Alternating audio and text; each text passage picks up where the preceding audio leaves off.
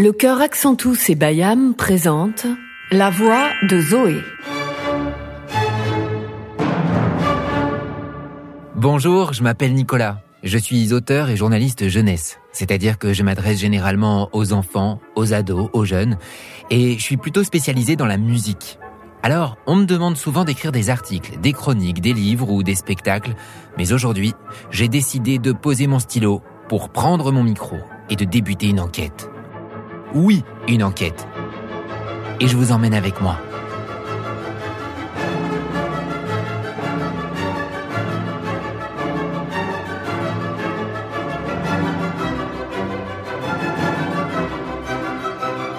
Tout a commencé hier par un appel de mon amie Marie.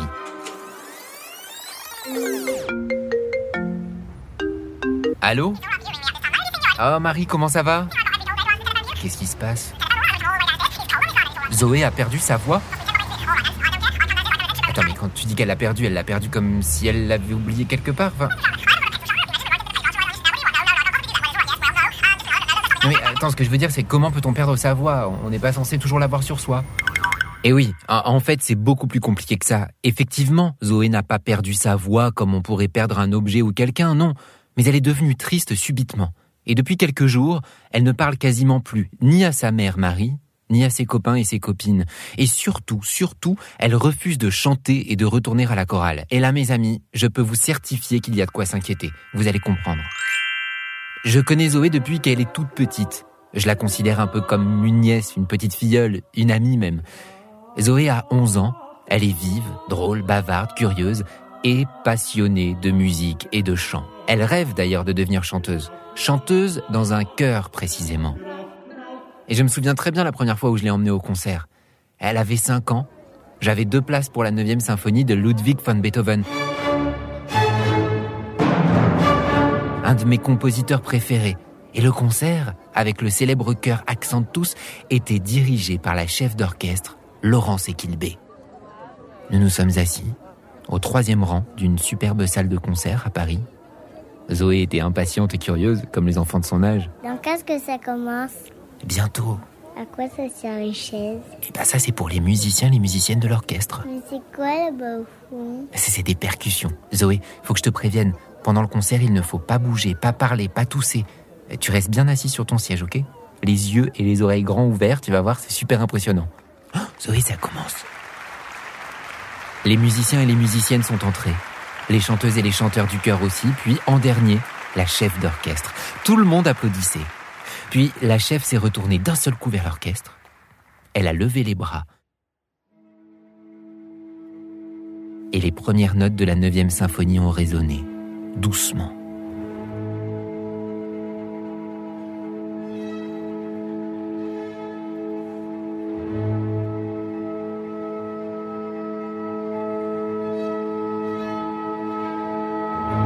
Puis sans prévenir, coup de tonnerre. Tout l'orchestre s'est mis à vibrer avec violence, comme s'il hurlait ou qu'il était en colère.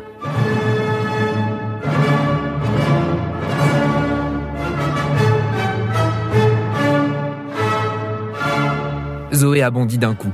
Tout son corps s'est redressé sur l'avant de son siège et s'est penché un peu plus vers la scène.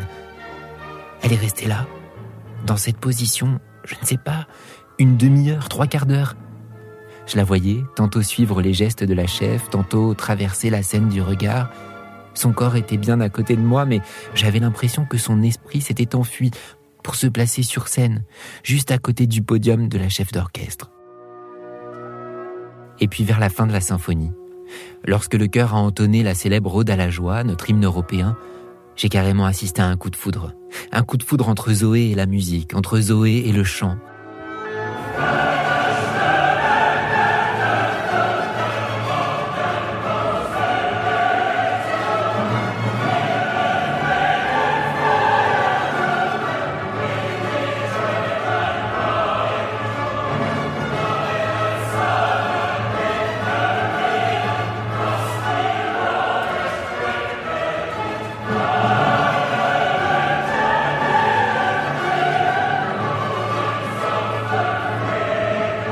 La beauté de la musique et la puissance de toutes les voix réunies l'ont projetée dans le fond de son siège et elle est restée là, ébahie, les yeux mouillés d'émotion. c'est la magie de la musique.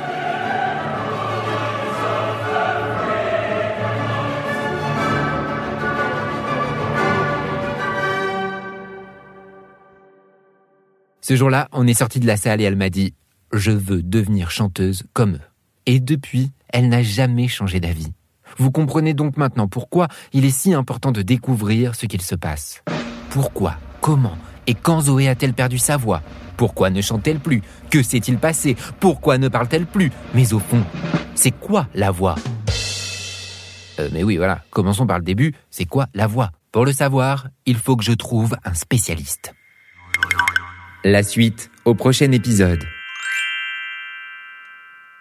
Un podcast réalisé avec l'aimable autorisation de Erato Warner Classics et Camera Lucida Productions.